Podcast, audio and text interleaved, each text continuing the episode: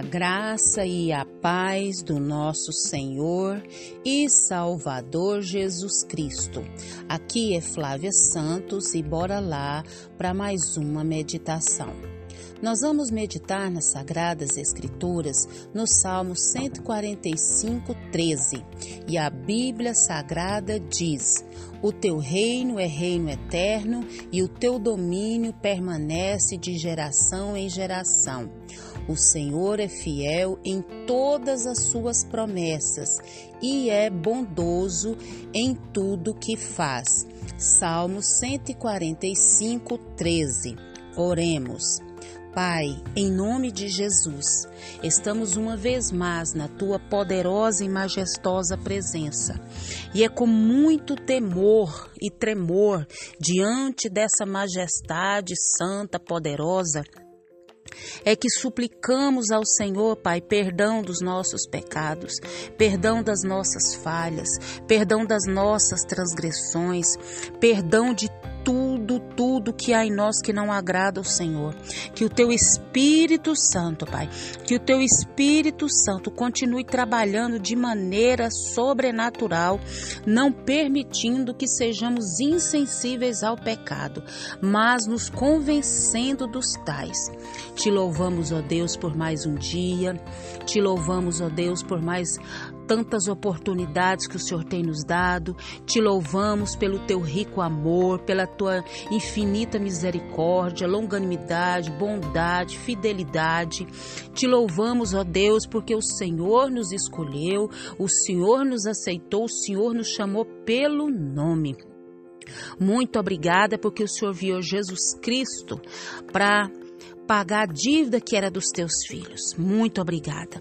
Pai eterno, clamamos a Ti pelas autoridades, Pai, todas as autoridades que estão sobre a nossa vida, seja da maior a menor, que o Espírito do Senhor trabalhe de maneira sobrenatural e que eles venham exercer a autoridade que o Senhor lhes concedeu com graça, com sabedoria, Pai. E aqueles que te conhecem, que se aproximem mais, e os que não te conhecem, que te conheçam, Pai.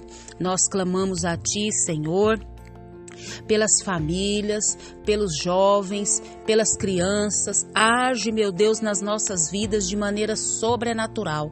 Age na vida das famílias, das crianças, ó meu Deus, dos jovens, meu Deus, nas famílias, meu Pai, dessa nação brasileira. Vem com reavivamento, Pai. Clamamos, suplicamos, imploramos a Ti. Pai, Fala conosco, fala conosco, porque nós necessitamos de ouvir a tua voz.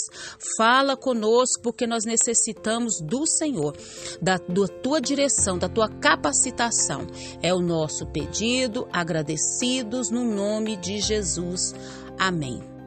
Nós vamos falar hoje sobre ancorado na bondade. Ancorado na bondade. Isso mesmo. E é um, nós vamos falar de um texto que eu li de é, um autor chamado Walter Brock. Não sei se bem a tradução é essa. E nós sabemos que esse salmo é um salmo, o Salmo 145 é um salmo de louvor pela grandeza de Deus. É um hino de louvor e uma expressão triunfante da fé de um indivíduo e um chamado aos homens para que glorifiquem a Deus dessa grandeza. Né? E tem uma nota de apelo é, universal, é raramente presente em expressões de fé em Israel. Então, o salmista usa uma estrutura como acróstico, começando a cada versículo com uma letra do alfabeto hebraico. Então, é, essa, esse, esse salmo é um salmo de louvor, grandeza a Deus.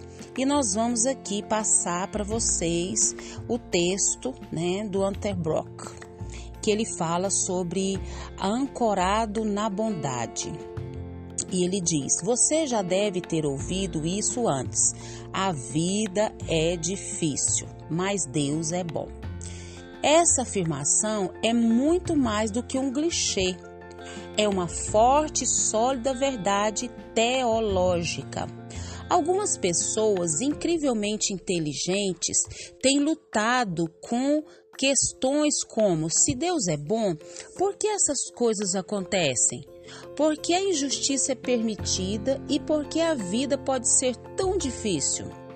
Essas pessoas realmente inteligentes concluíram que a vida é difícil e que Deus é bom. Um não cancela o outro. Eles chamam isso de teodiceia.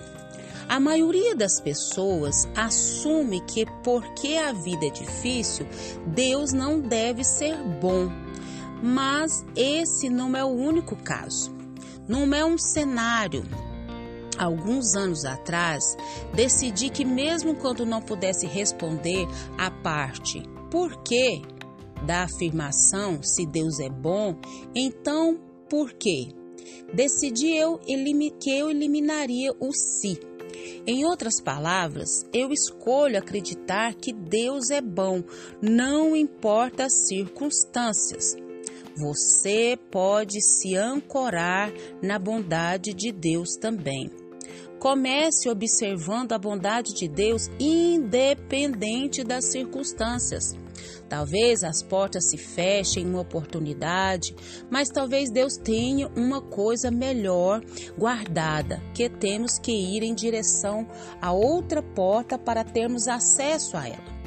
Isso aconteceu tantas vezes em minha vida que agora espero por isso.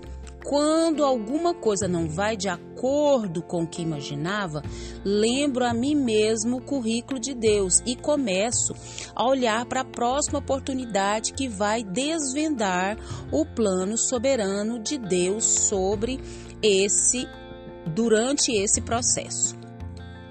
Estar ancorado na bondade de Deus não é sempre andar de forma racional. É uma determinação implacável e teimosa de não deixar que os momentos difíceis da vida é, diminuem a grandeza de Deus. Reflita sobre isso, de que maneira você pode lembrar a si mesmo para ver a bondade de Deus independente das circunstâncias. Ore Obrigada por me ajudar a ficar ancorada em Sua bondade. Me dê força hoje para parar de ficar perguntando e começar a ver o seu favor em cada situação. Unterbrock. Então esse texto eu achei ele assim muito propício. E nós temos que olhar não para as circunstâncias, mas olhar para o Deus que pode resolver qualquer situação. Tem um hino que diz: se ele fizer, ele é Deus, e se ele não fizer, ele continua sendo Deus. Isso está ancorado na bondade de Deus, porque todas as coisas cooperam para o nosso bem. Às vezes, uma situação difícil que não estamos entendendo, a perca de alguém, um luto, uma dor, uma separação, é, uma necessidade, uma privação, tantas coisas, mas nós precisamos estar ancorados na bondade de Deus, porque Ele sabe o porquê e, ele, e os propósitos dele são muito maior e muitos melhores para nós. E que o Espírito Santo de Deus continue falando e trabalhando nos nossos corações. Pai, em nome de Jesus, estamos na tua presença uma vez mais. E diante dessa palavra, que nós possamos a cada dia analisar, viver a tua palavra, obedecer a tua palavra. O Senhor é bom, o Senhor é imutável, o Senhor é santo, o Senhor é soberano, o Senhor é eterno, e a tua palavra diz que todas as coisas cooperam para o nosso bem. Até quando a situação é difícil, é terrível, é insuportável, o Senhor reverte tudo isso em bem para a nossa vida. Que o Espírito do Senhor continue falando e trabalhando nos nossos corações situações. Pai, guarda-nos de tanta enfermidade, tanta peste, tanta praga. Guarda-nos de nós mesmos, guarda-nos do pecado, ajuda-nos a andar nos teus caminhos. É o nosso pedido, agradecidos no nome de Jesus. Leia a Bíblia, leia a Bíblia e faça oração se você quiser crescer.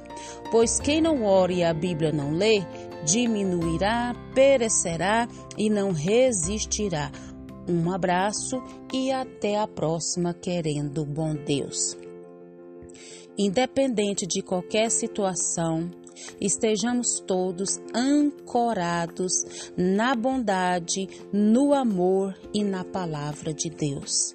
Amém.